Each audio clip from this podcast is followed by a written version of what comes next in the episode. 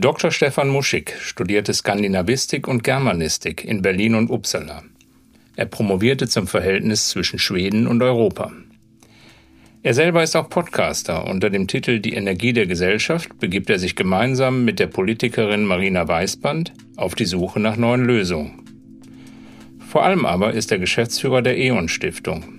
Die gemeinnützige GmbH fördert wissenschaftliche und künstlerische Projekte rund um das Thema Energie, Klimawandel und Transformation. Ihr Geld erhält die Stiftung, wie der Name schon sagt, vom Energiekonzern E.ON.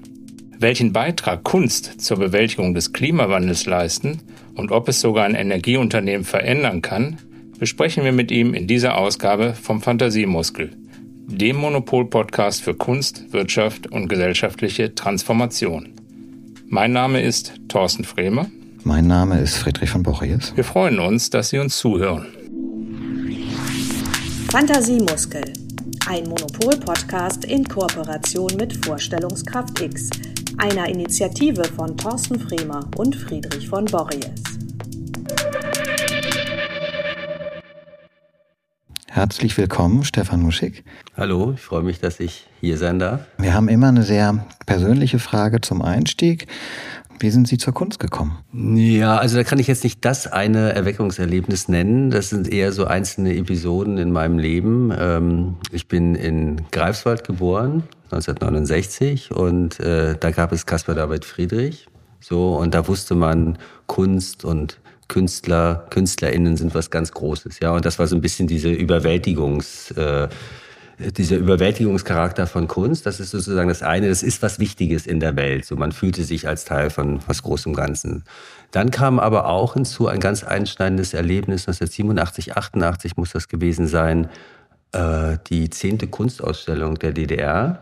Da pilgerte man so hin und stellte irgendwie fest, Kunst kann auch was Politisches und auch was Subversives haben. Also dieses Verhältnis zwischen Staatskunst, Sitte und, äh, und äh, da, dann aber auch dem kritischen Charakter von Kunst. Das war damals etwas, was mich total geflasht hat. Übrigens gemeinsam mit meinen Schulleuten sind, sind wir dahin. Das war, das war, das war ganz wichtig.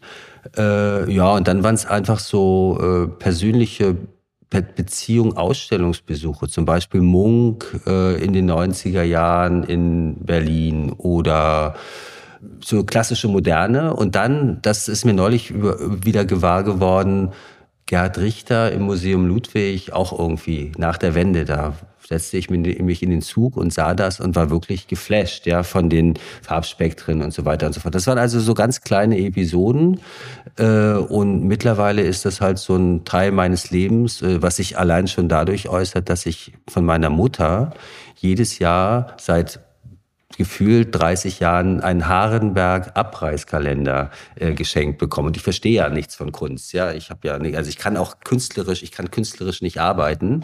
Ich interessiere mich nur ein bisschen dafür und ich sage immer, alles Wissen, was ich über Kunst habe, das steckt in diesen jahrelangen Abreißkalendern. Da ist nämlich jeden Tag ein Bild und da steht hinten ein Text drauf. Und manchmal werde ich dann noch kreativ, wenn ich so Geburtstagskarten schreibe, dann schneide ich so ein Bild aus, klebe das auf und schreibe da ein paar salbungsvolle Worte dazu. Also so, das ist mein Verhältnis zur Kunst. Jetzt setzt sich die Ehrenstiftung ja schon auch mit Kunst auseinander. Vorher würde ich aber gerne noch mal wissen, wie Sie zur Ehrenstiftung gekommen sind, weil das ja vielleicht für jemanden, der Skandinavistik und Germanistik studiert hat, auch nicht der klassische Career Track ist. Ja, nee, vielleicht nicht, aber vielleicht doch, weil äh, Menschen, die äh, so einen geistes-sozialwissenschaftlichen Hintergrund haben, die landen dann manchmal in so Kommunikationsagenturen so und machen dort äh, verschiedene Jobs, Corporate Publishing und so weiter in diesen Agenturen. Ich glaube, das ist schon nicht so ungewöhnlich. Und vielleicht ist es dann auch nicht so ungewöhnlich, dass man von der Agentur in ein Unternehmen wechselt, das man berät. Und das war damals, äh, Anfang der 2000er, war das RWE. Da haben wir für RWE gearbeitet und dann äh, hat man mich gefragt, ob ich nicht sozusagen, wie man sagt, die Seiten wechseln will. Und das hat dann dazu geführt, dass ich von Berlin äh, nach ähm, Essen ins Ruhrgebiet gezogen äh, bin. Ich dachte damals, das würde eine kurze Stippvisite von ein paar Jahren werden. Und dann ist es eigentlich ein langer Weg von RWE über Inuji hin zu E.ON gewesen. Also der Kapitalmarkt hat letzten Endes darüber entschieden, äh, an welches Unternehmen ähm, die Stiftung drangehängt ist. Es ist immer Energie gewesen, Energie ist immer relevanter und interessanter geworden, äh, aber letzten Endes äh, ist es das gewesen, äh, dass die Stiftung an Unternehmen dranhängt. Und für mich, ich muss ich sagen, ist es der beste Platz, den ich überhaupt in so einer Corporate-Landschaft haben kann. So, ich bin sehr happy damit. Ja, und da sind wir natürlich schon beim Thema, weshalb wir Sie eingeladen haben. Unser Podcast Fantasiemuskel beschäftigt sich ja eben mit Kunst, mit Wirtschaft und welche Rolle vielleicht Kunst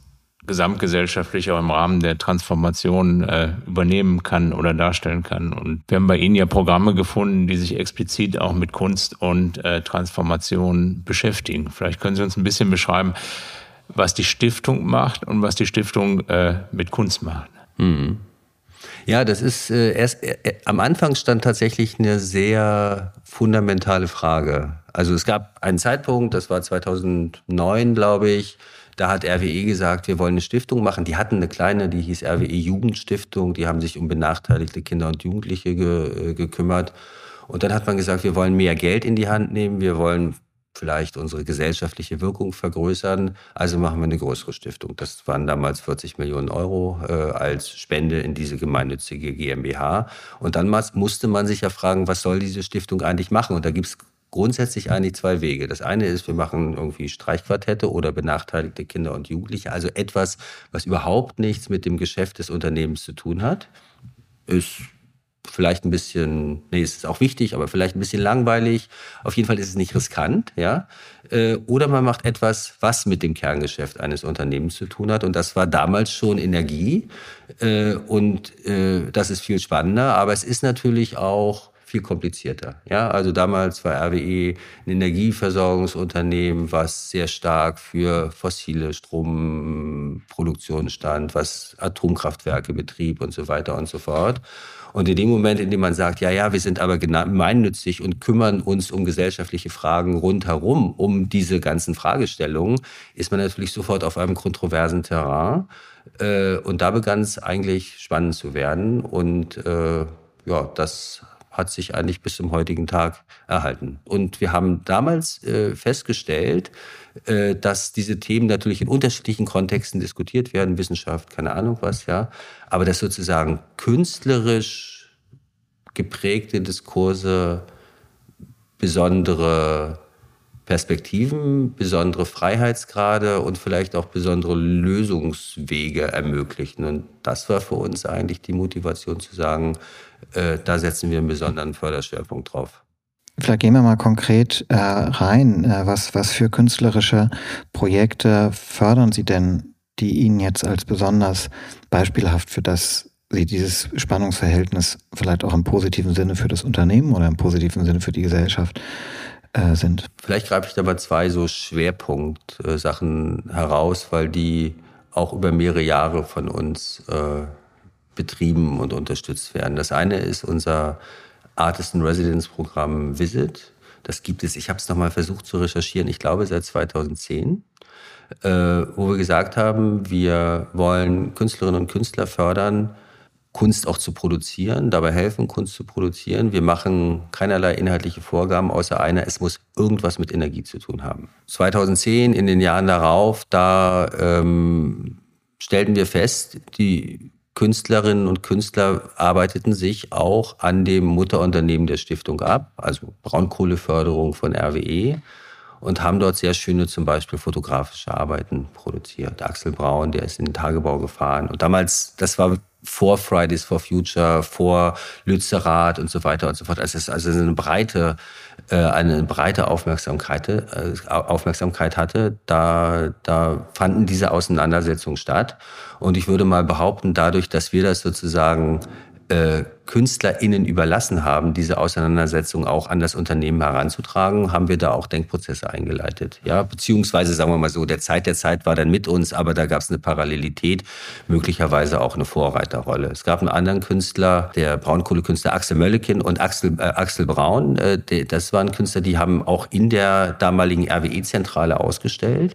Der hat sich mit Wasserkraft auseinandergesetzt und wir dachten so, jo, Wasserkraft ist ja alles gut, aber da gibt es ja auch ökologische Folgen und so. Und da all das hat er in sein Kunstwerk reingenommen und hat dann in diese Rauminstallation im RWE-Turm einen Schrift einen, einen Schriftzug angebracht, der hieß, die Technik muss grausam sein, wenn sie sich durchsetzen will. Also das war für RWE schon Ding und wir dachten, oh Gott, oh Gott, das müssen wir jetzt irgendwie rausschneiden und keine Ahnung. Und dann haben wir gesagt, nee, das ist der Sinn dieses Programms, lassen wir es mal stehen. Und dann hat sich der Vorstand dafür interessiert und wir haben mit den Strategieleuten gesprochen und weiß ich was. Wir haben Talk gemacht. Aber das sind dann so heikle Situationen, wo man denkt, okay, jetzt, also jetzt sind wir irgendwie zu weit gegangen. Und dann hat sich aber gezeigt, nee, drüber reden ist das Beste. Und äh, solange KünstlerInnen bereit sind, das zu tun, ist es gut. Es gibt natürlich auch Fälle, wo, sagen wir mal, unter der Überschrift Follow the Money und äh, auch äh, kritische Auseinandersetzungen mit Sponsorings und so weiter, äh, dass, dass, dass, dass, dass da auch, äh, sagen wir mal, Kontakte verweigert werden. Aber wenn es gut läuft, dann äh, sind es einfach fruchtbare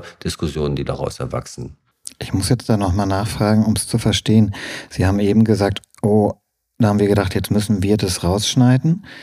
Da würde mich nochmal interessieren, wer ist es wir? Haben das Sie und der die Künstlerin gedacht oder Sie und Ihr Team und wem gegenüber rausschneiden? Der Öffentlichkeit, dem Vorstand und warum? Hat man dann Angst, dass man kein Geld mehr von denen bekommt? Das war so eine flapsige, das war so eine, das war eine flapsige Bemerkung. Wir haben es nie gemacht, ja. Also wir hatten in Katalogen auch äh, die die Situation, dass bestimmte äh, Teile, das war gar nicht in unserem Unternehmen, äh, äh, nicht bereit waren zu Gesprächen und das sollte fotografisch abgebildet werden und da hat der Künstler einfach eine weiße Seite in den Katalog gebracht. Also wir hatten immer so Situationen, dass man, ich sag mal flachsig gedacht hat, so jetzt kriegen wir einen auf den Deckel. So, ne? Also das war äh, nie eine ernsthafte Erwägung und wir waren auch nie in der Situation, dass wir gesagt haben, wir machen hier was. Also äh, das will ich jetzt nicht überbewerten, sondern es war einfach so in dem Moment die spontane Reaktion, wo man dachte, oh Gott, oh Gott, wie kriege ich das jetzt gelöst? Ja, und bislang haben wir eigentlich immer eine Lösung gefunden ist ja ein sehr spannender Prozess eigentlich, den Sie, den Sie beschreiben. Braucht man mehr davon? Also Sie beschäftigen sich ja in der Stiftung mit gesellschaftlicher, gesamtgesellschaftlicher Transformation, wie Sie selber sagen. Braucht man mehr dieses offenen Umgangs miteinander? Denn das ist natürlich immer, glaube ich, schnell noch eine Reserviertheit. Da dürfen wir das sagen, kann man das jetzt sagen? Und wäre das nicht ein ganz wichtiger Schritt, dahin zu kommen? Also sagen wir mal, ich bin da Überzeugungstäter. Ich finde das total wichtig. Ob wir jetzt insgesamt mehr Kunst in der Gesellschaft brauchen, weiß ich nicht. Also das ist noch eine ganz andere Diskussion irgendwie. Und ich weiß auch nicht, ob Kunst also man muss ja auch ein bisschen aufpassen. Man darf ja auch die Kunst nicht überfordern äh, in, in, so einem instrumentellen Sinne und, und, und denen nun vorschreiben, treibt mal gesellschaftliche äh, Debatten voran, damit wir davon irgendwie profitieren. Ich glaube, solange die Bereitschaft existiert auf beiden Seiten, grundsätzlich eine Offenheit, ist das eine super Sache. Und ich stelle fest, dass sich Diskussionen wie auch in anderen gesellschaftlichen Bereichen stärker verhärten. So, äh, das ist, dass man schnell irgendwie in so eine Oppositionsstellung von eines Entweder-Oder kommt. Und da habe ich die Erfahrung gemacht, solange man miteinander redet, solange man versteht, auch Prozesse, also versucht, Prozesse zu verstehen, ist das, ist das eine super Sache. Also da gibt es natürlich auch ganz andere Einsätze, dass dann irgendwie Orchester ins Unternehmen kommen und dann dirigieren die Führungskräfte und so weiter und so fort. Also das ist auch so, sind so andere Sachen, darüber spreche ich nicht. Ich spreche wirklich davon, wie eigentlich Menschen mit unterschiedlichen Hintergründen überhaupt erstmal versuchen, Verständnis füreinander zu bekommen. Und wenn man einfach sieht, wie, sagen wir mal, verhärtet die Diskussionen über letzte Generationen und so weiter sind, dann finde ich das nicht gut. So, das ist, ist, da werden, wird schnell, werden schnell Extrempositionen bezogen, werden schnell Menschen in irgendeine Ecke gedrängt und am Ende, weiß ich nicht, zerren wutentbrannte Autofahrer irgendwelche Leute von der Straße so, ne? Also das sorgt, glaube ich, für so eine gesamte Verhärtung und ich glaube, unser Ansatz ist da, erstmal miteinander zu reden. Da hätte ich auch nochmal eine Frage, die anknüpft an, an Ihre Biografie, die mir so nicht bewusst war und die ich natürlich ganz spannend finde, weil Sie ja zu den Menschen in Deutschland gehören, die schon mal einen, ähm, eine große gesellschaftliche Transformation durchlebt haben. Ähm, als jemand, der in Ostdeutschland geboren und groß geworden ist.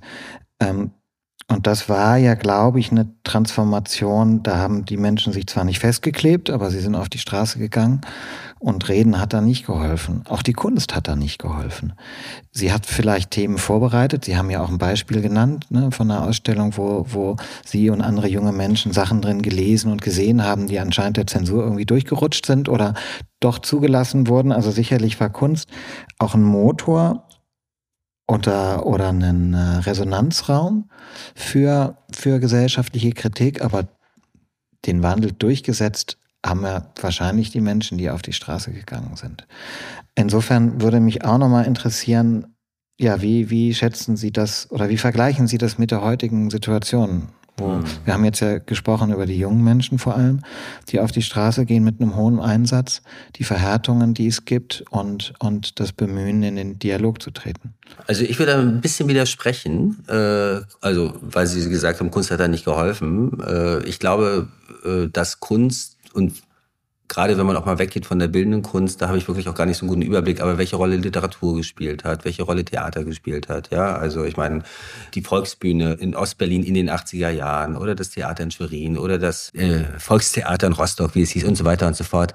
Äh, Heiner Müller, ja, das hat eine riesige Rolle gespielt und das hat Türen geöffnet äh, und so weiter. Aber man muss sich natürlich trotzdem die Frage stellen, ob der äh, Spruch, wir sind ein Volk und wir wollen die D-Mark und so weiter und so fort, dann am Ende des Tages nicht doch stärker gewesen ist. Also sagen wir mal die ganzen materiellen oder materialistischen Fragen, die dann letzten Endes zur äh, Veränderung und zur, äh, zur äh, Wirtschafts- und Währungsunion und zur Wiedervereinigung geführt hat. Und vielleicht ist das ein Anlass, selbstkritisch auch mal zu fragen, also welchen Wirkungskreis, welchen Wirkungsgrad hat man eigentlich mit Kunst? Und ich also ich denke, dass, dass da auch eine Verantwortung liegt, liegt vielleicht nicht bei den Künstlerinnen und Künstlern, aber bei denen, die den Kunstbetrieb machen, die Theater machen, die die freie Szene machen, dass man irgendwie raus muss aus seiner Bubble. Also das finde ich schon total wichtig. Man kann sich immer super hinsetzen und sich selbst verständigen und sich auf die Schulter klopfen und sagen, wie schlecht die Welt da draußen ist und die,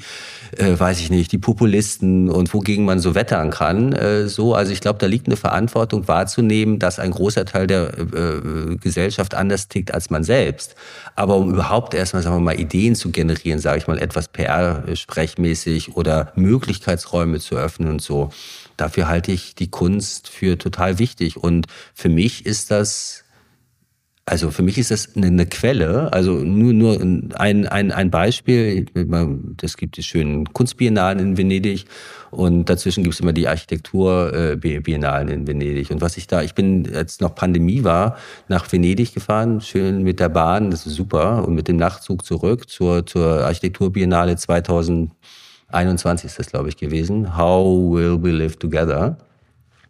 Ich habe mich selten inspirierter gefühlt als dadurch. Ja, also sowohl durch die Länderpavillons als auch die Ausstellung im Arsenale so. Und äh, ich glaube, das kann Kunst. Und dann kommt es eher darauf an, dass dafür Publikum zu suchen. Da anschließend die Frage, was ist denn das Publikum von Ihrem künstlerischen Engagement? Ist es die allgemeine Öffentlichkeit oder sind es die MitarbeiterInnen des Unternehmens oder wie wirkt sowas, Sie haben es ja vorhin auch angeschnitten, das hätte das Unternehmen schon verändert oder was bewegt, wie wirken diese künstlerischen Programme, Projekte tatsächlich auf ja, das Unternehmen zurück? Viel zu wenig, äh, weil wir eigentlich immer nur punktuell sehen, äh, was, was Kunst kann. Sowohl in der Kohle, ja, wenn der Fotograf dahin kommt, dann muss man irgendwie erstmal Vertrauen schaffen und dann muss man lernen, das ist niemand, der uns was Böses will, sondern der sieht da vielleicht einen ästhetischen, vielleicht auch eine eine politische Dimension, aber letztlich will er den Menschen, die in der Kohle arbeiten, nichts Schlechtes. So, dass sowas ist passiert. Oder es gab äh, einen äh, Künstler, Lukas Marx, äh, der äh, ist auf eine Bohrplattform gefahren in der Nordsee äh, und hat dort ein, äh, ein, ein, ein Langzeitvideo gedreht. So, also er hat eine Langzeit, also hat es dann auf, weiß ich nicht, ich glaube am Ende waren es irgendwie 50 Minuten äh, geschnitten. Eine sehr stille, schöne, äh, reduzierte, nicht Dokumentation, äh, äh, Bilder des, des Lebens auf einer Bohrplattform. Äh, und der war halt dort vor Ort, musste das Sicherheitstraining machen. Also es hat dort Vertrauen geschaffen. Und dann haben wir diesen Film in einem Programmkino in Hamburg gezeigt. Äh, und da hat damals die RWE DEA, DEA hießen die noch, also die waren für Öl- und Gasförderung zuständig. Die haben wir als erste eingeladen, ja. Und da saßen Leute, die hatten Tränen in den Augen, weil sie, manche haben gesagt, ich kann damit nichts anfangen. So, das ist mir alles zu ästhetisch oder zu glatt oder wie auch immer. Und andere, die hatten Tränen an den Augen, weil die gesagt haben, so habe ich meinen Job noch nie gesehen. Und das ist das, was ich meine. Das, punktuell hat es diese Begegnung immer gegeben. Ähm, aber ich glaube, da könnte man noch mehr draus machen. Da steckt aber viel Arbeit drin, weil die Leute sind, die haben, wenn man in so einem Unternehmen arbeitet, da hat man seine Agenda, da hat man seine Aufgaben und dann hat man irgendwie seine Familie zu Hause und dann müssen die Kinder zum Tennis gefahren werden oder zum Fußball. Da ist für Kunst oft kein Platz. Und da sehen wir auch so ein bisschen für uns eine Vermittlungsaufgabe dazu beizutragen, dass man da ein bisschen mehr noch draus ziehen kann. Das ist ja, glaube ich, genau spannend, den, den konstruktiven Auftrag zu, zu begreifen, aber die Offenheit zu schaffen. Ich habe in Ihrem, Sie haben ja einen eigenen Podcast auch und da waren Sie ja in puncto Transformation und Klima zumindest auch zu dem Ergebnis gekommen, dass das schwieriger ist, die Bilder zu erzeugen, die Geschichten, die Utopien, um die Menschen mitzunehmen. Und da ist ja eben die Frage oder genau das, was Sie beschreiben. Und wie kann man, was glauben Sie, wie kann man diesen Dialog sozusagen verstärken? Uneingeschränkt. Denn wenn wir eben gesagt haben, man will die Kunst nicht überfordern, was man ja gar nicht will, aber es hakt ja doch meistens daran, dass auf der einen Seite eine Kritik oder es ist gar nicht eine Kritik, die geübt wird, aber nicht im Sinne des Unternehmens, sondern den offenen Austausch als Plattform. Ja, und es geht gar nicht so sehr nur um einzelne Unternehmen, zumal eher ein Unternehmen ist, äh, das ganz klar sagt und auch belegen kann, äh, dass, äh, dass die Transformation in Richtung Klimaneutralität die Basis für das E.ON-Geschäftsmodell ist. Also E.ON hat keine Erzeugung mehr, es gibt keine Kohlekraftwerke, es gibt auch keine Kernkraftwerke mehr bei E.ON, sondern die betreiben, ertüchtigen für die Digitalisierung Netze, sind der größte Netzbetreiber in Europa, die ganzen Verteilnetze. Äh, und sie ähm, bieten Kundenlösungen an, digitalisiert und auf erneuerbaren Energien fußend und so weiter und so fort. Also E.ON ist da irgendwie fein raus, könnte man denken. Äh, und, und das wird auch Investoren gesagt. Ja, E.ON investiert auch viele Milliarden in den nächsten Jahren in die Energiewende. Also ich glaube, an E.ON kann man sich da gar nicht so, so, so abarbeiten, sondern das ist eher eine gesamtgesellschaftliche Aufgabe. Äh, und wir sehen ja, äh, wir machen ja auch so Befragungen, äh, Bevölkerungsbefragungen, und wir sehen, dass das Vertrauen und die Zustimmung in Klimaschutz und Energiewende zurückgeht. Also dass mittlerweile pfeifen es auch die Spatzen so von den Dächern. Und ich glaube, dass es ein Stück weit daran liegt, dass den Menschen auch die Fantasie ausgeht, wie kann das eigentlich zu einem guten Ende werden mit der Transformation? Ich glaube, die sehen eher die Probleme, jetzt war IAA, ja, und dann werden, glaube ich, eher die Jobverluste betrachtet und dann kommt die chemische Industrie und die sagen, wir brauchen irgendwie da so einen äh, Industriestrompreis, dann, sonst wandern wir ab aus Deutschland. Also ich glaube, so die tagesaktuellen Horrormeldungen, die sind stärker als das, was äh, Klimaschutz und Energiewende für unsere Gesellschaft leisten kann. Und ich glaube, ein Stück weit ist da nicht ein einzelnes Unternehmen dran schuld, schon gar keine Stiftung, sondern irgendwie wir alle und auch ein Stück weit die Politik. Also wenn man immer Dialektik übt, ja, und dann irgendwie zwei Schritte vor und einen Schritt zurück und dann wird vom CO2-Preis geredet und dann soll irgendwie ein Klimageld kommen, damit die Leute irgendwie auch was zurückkriegen und auch, dass die Ärmeren irgendwie das Gefühl haben, wir werden nicht abgehängt. Aber wenn das alles nicht kommt, ja, äh, dann ist das echt ein Problem. Und ich glaube, wir kriegen jetzt die Quittung. Und man kann ja auch sehen, dass sich da,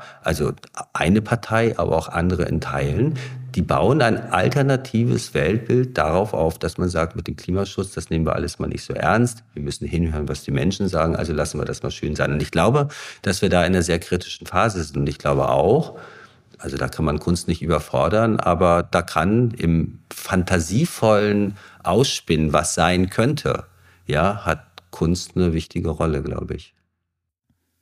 Ich würde Ihnen ja total gerne zustimmen und sagen, ja, genau so ist es. Aber als ich Ihnen zugehört habe, könnte man natürlich auch sagen, ausspinnen, fantasievoll, kann man sich auch ganz schreckliche Zukünfte und nicht nur positive.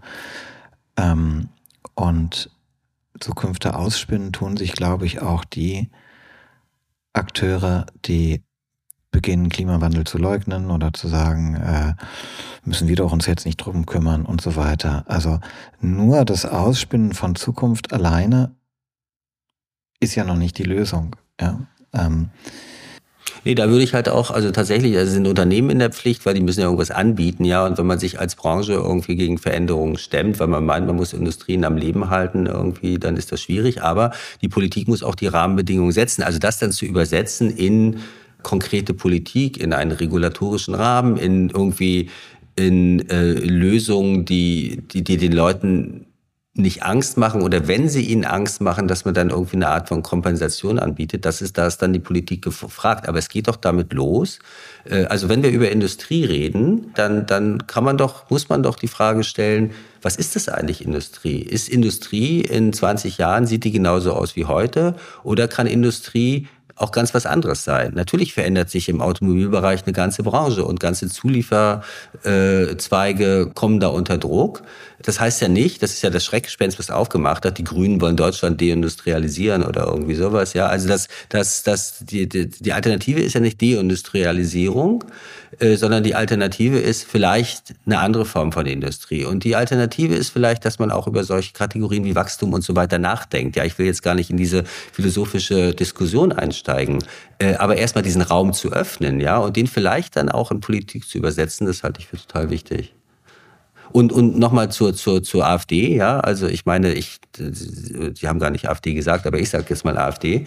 Äh, alternative äh, Erzählungen, alternative Fakten. Also ich habe, das war vor ein paar Monaten, war ein Interview mit äh, dem Kropalla von der AfD im Deutschlandfunk. Äh, und dann sagte der, fragte der Redakteur, ja, ja, aber der Klimawandel, er sagte, ja, Klimawandel, das ist ja auch eine wissenschaftliche Meinung, das ist ja nicht gesichert. Und dann sagte der Redakteur, das gilt doch aber als wissenschaftlich gesichert. Und dann sagte der, nee, vor 600 Jahren galt es ja auch als wissenschaftlich gesichert, dass die Erde eine Scheibe ist.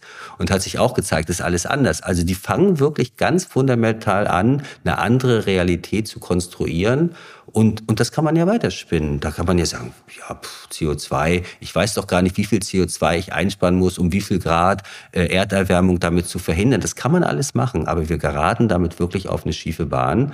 Und am Ende wird das echt ein großes Problem. Und ich glaube, da sind wir gerade, morgen ist ja nochmal Klimastreik. Ja, mal sehen, wie viel Fridays for Future da auch mobilisieren kann. Also ich glaube, da hat sich die Welt, auch vielleicht angesichts von Krisen, die wir haben, Corona und Gaskrise und so weiter, so slightly verändert. Ja, also da muss man sehr aufmerksam, aufmerksam sein, finde ich. Die Frage, die mich an der Stelle selber umtreibt und deshalb ich gerne nochmal weiterstelle, was muss sich verändern oder wie gleichzeitig geht das? Weil wir ja gerade aus der Unternehmensperspektive, Sie haben die Politik genannt, die man in die Verantwortung nimmt. Wir haben vielleicht das Thema neue Erzählungen, die wir schaffen müssen. Und wir haben in den Unternehmen, ich glaube, selbst wenn man es denkt oder wenn jedes Individuum es denkt und auch moralisch denkt und von der Richtigkeit überzeugt, wenn ja trotzdem die Wachstumslogik mit den Stakeholdern und denen, die auch bedient werden wollen und aus der Logik kommt man ja gerade so schwer raus ne? und müssen sich sozusagen erst die Gesellschaft ändern, damit die Unternehmen anders anbieten? Oder da kommen wir jetzt sehr weit natürlich. Ja, da kommt man sehr weit. Und ich meine, sagen wir mal, die Gesellschaft ändern zu wollen, das ist ja auch immer so ein Ding. Ja, das sind ja dann manchmal auch so ein bisschen so volkserzieherische äh, Ansätze mit totalitärem Anspruch. Also da bin ich wirklich sehr, sehr zurückhaltend. Aber ich glaube, manchmal ein, eine selbstbewusste Rahmensetzung, wie die Förderung von erneuerbaren Energien. Wenn man heute so liberalen Diskursen folgt, da würde man sagen, ja, das ist irgendwie staatlicher, weiß ich nicht, staatlicher Dirigismus. Aber man hat gesagt, wir fördern den Ausbau erneuerbarer Energien, indem wir den A einen Vorzug im Netz geben und indem wir B das staatlich gefördert kompensieren. So. Und das hat einfach dafür gesorgt, dass durch diesen Kick-off äh, ein massiver Ausbau irgendwie vonstatten äh, gegangen ist und dass die erneuerbaren Energien mittlerweile eine Marktreife haben. Also was ich sagen will, ist, dass es durchaus unternehmerische Lösungen gibt, die aber irgendwie auf den Weg gebracht werden und man bringt sie nicht auf den Weg, indem man irgendwie herumeiert, ja. Und im Moment habe ich so ein bisschen den Eindruck, ich will ja auch jetzt gar nicht dieses Gebäudeenergiegesetz be, äh, be, bewerten, kann ich auch gar nicht, weil ich da zu wenig Expertise habe. Aber es, es wurde auf jeden Fall schlecht kommuniziert, ja, und, und, und weiß ich wie. Und man muss sich, glaube ich, für einen Weg entscheiden. Und was jetzt in der Automobilindustrie, was man da über lange Jahre irgendwie gesehen hat, ist, dass es dann doch irgendwie sehr viel Dialektik gibt. Ja, können wir den Verbrenner nicht doch noch irgendwie retten? Und dann machen wir das noch mit den E-Fuels und so weiter und so fort. Und ich habe heute Morgen zufällig beim, im Hotel, beim ja, ARD Frühstücksfernsehen, was ich sonst nicht schaue, war noch mal eine so eine Nachlese von der IAA. Und da wird plötzlich gesagt, die Zukunft ist elektrisch. So, und das ist aber ein Prozess, der hat ewig gedauert. Ja, und ob das mit elektrisch alles gut wird, ist auch nochmal eine andere Frage, ja. Aber zu viel Dialektik schadet auch manchmal. Und man muss sagen, wir müssen das jetzt tun, um bestimmte Veränderungen anzustoßen. Und die können dann, müssen wahrscheinlich auch marktwirtschaftlich funktionieren. Also ich glaube, das ist nicht unlösbar. Man muss nur straight sein. Es ist nicht unlösbar, man muss nur straight sein. Wir haben viel gesprochen über Politik, über Rahmensetzungen, wir haben über Wirtschaft gesprochen, über Erfindungsgeist, wir haben auch über Kunst gesprochen, über künstlerische Projekte, über künstlerische Imagination. Ähm, sehr unterschiedliche Felder. Wenn Sie jetzt auf sich gucken und überlegen, was macht Ihnen den Mut, gibt Ihnen die Kraft, äh, trotz den vielen dunklen Perspektiven, die wir ja auch gesprochen haben, jeden Morgen aufzustehen und gut gelaunt und voller Energie äh, ihre Arbeit zu machen. Was ist das dann? Ist das die Kunst? Ist das das Vertrauen in die Wirtschaft? Ist es was ganz anderes? Also womit stärken Sie Ihre Vorstellungskraft, Ihren Zukunftsoptimismus, Ihren Fantasiemuskel? Fantasiemuskel ist ein schönes Wort. Äh, also erstmal äh, ist mir bewusst geworden, dass, dass es sowas überhaupt gibt, einen Fantasiemuskel. Und ich glaube, ein, äh, ein wichtiger, eine wichtige Übung zur Stärkung des Fantasiemuskels ist tatsächlich die äh, Beschäftigung mit Kunst. Und da vielleicht auch gar nicht in erster Linie, aber auch, also es hat sich ja dann nochmal verbreitert zu dem, was ich am Anfang erzählt habe. Ähm, wobei, ja, also bildende Kunst ja, aber für mich ist es noch viel stärker die Literatur. Ich gehe wahnsinnig gerne ins Theater. Ich lese weiterhin irgendwie Romane, völlig bekloppt. Man kann, man verlernt es ja auch irgendwie, weil man immer so mit dem Smartphone, dann checkt man noch irgendwie Insta oder so. Äh, also ich lese so, das ist total wichtig für mich, weil ich einfach sehe, die menschliche Fantasie ist doch äh, stärker als dieses einerlei, was einem morgens aus den Radionachrichten oder aus der Zeitung, ich bin auch Medienjunkie und so weiter entgegen äh, schlägt. Und manchmal denke ich, ich lasse mir diese Agenda nicht aufdrücken, sondern ich baue mir auch meine eigene Agenda. Das ist das Erste. Und das Zweite ist, also das ist ein bisschen meine Lebens Lebensmaxime, dass ich irgendwie neugierig bin und irgendwie gerne mit Leuten quatsche, die was anderes machen als ich. Und das können Menschen sein, die Kunst machen.